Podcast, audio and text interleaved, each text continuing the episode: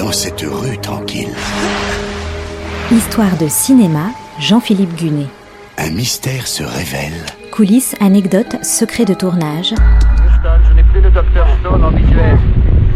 Houston, je n'ai plus le docteur Stone en visuel. Redécouvrez les plus grands films autrement.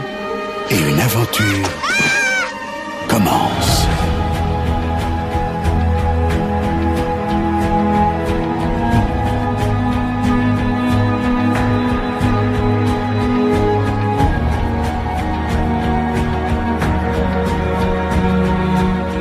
La semaine dernière, je vous ai raconté la genèse de Vice Versa, le 15e long métrage du studio Pixar, sorti en 2015. Écrit et réalisé par Pete Docter, c'est un voyage envoûtant dans l'esprit de Riley, une jeune fille de 11 ans, soudainement perturbée par un déménagement. On y voit cinq émotions majeures en train de déterminer son comportement, joie, tristesse, peur, dégoût et colère.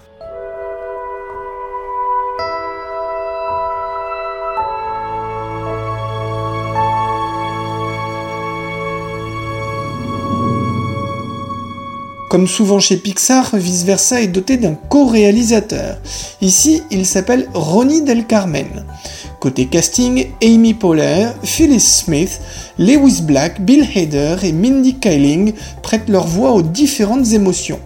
Amy Poehler, qui joue le rôle de joie, est célèbre avant tout pour avoir fait partie du Saturday Night Live de 2001 à 2008. Les parents de Riley, eux, sont interprétés par deux noms bien connus, Kyle MacLachlan, le héros de Blue Velvet et Twin Peaks, et Diane Lane, qui jouait dans la saison 6 de House of Cards.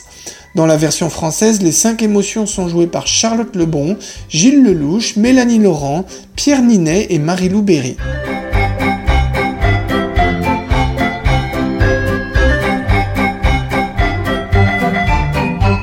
Dans l'extrait qui va suivre, Joie est en plein débat avec tristesse. Elle tente de faire valoir sa vision positive en faisant appel à de bons souvenirs. Repense plutôt au goûter avec Meg quand Riley a éclaté de rire et que le lait est sorti par ses trous de nez. C'était douloureux. On avait le nez en feu. Ah, c'était affreux. Bon, ne pense pas à ça, on va trouver autre chose. Euh, qu'est-ce que tu aimes bien faire? Ce que j'aime bien faire, euh, j'aime bien quand on sort prendre l'air. Oh, c'est cool Quand on va à la plage et au soleil. Oh, et qu'on enterrait papa dans le sac jusqu'au cou. Pour la musique de Vice Versa, Pete Docter fait appel à un habitué, Michael Giacchino.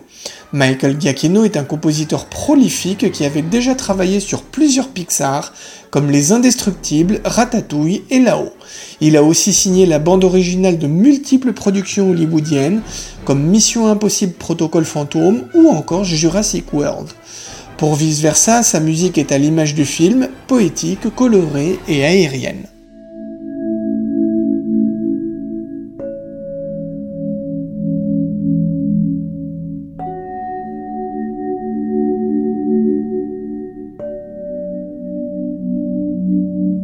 La première de Vice Versa a lieu le 18 mai 2015 au Festival de Cannes où le film est présenté hors compétition. Le film sort ensuite un peu partout dans le monde et notamment en France le 17 juin. Comme la quasi-totalité des films Pixar, c'est un gros succès au box-office. Il récolte pas moins de 858 millions de dollars à travers le monde pour un coût de production estimé à 175 millions. En France, pas moins de 4 millions et demi de spectateurs font le déplacement.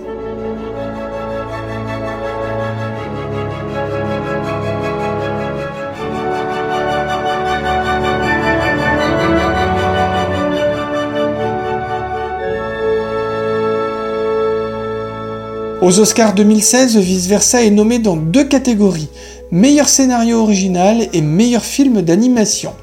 Le film décroche la statuette du meilleur film d'animation, la huitième pour Pixar.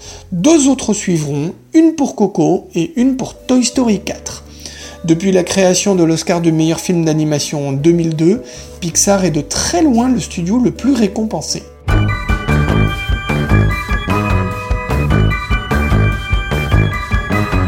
Cinq ans après sa sortie, Vice Versa reste une merveille, à la fois limpide, poétique et existentielle. En juin 2018, Pete Docter succède à John Lasseter comme directeur artistique de Pixar. En plus de ses nouvelles responsabilités, Pete Docter travaille sur son nouveau projet, un film intitulé Soul, consacré à un professeur de piano new-yorkais passionné de jazz.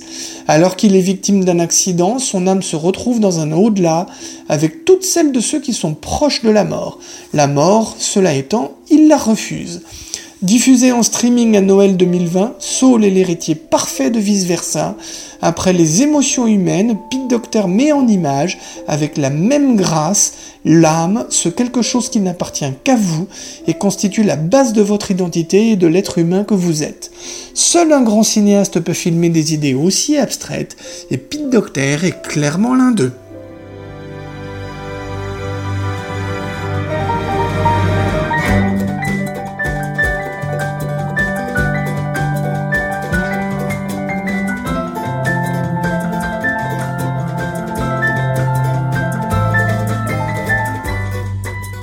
C'était Histoire de cinéma avec Jean-Philippe Gunet, à retrouver chaque semaine et en podcast sur notre site internet artdistrict-radio.com.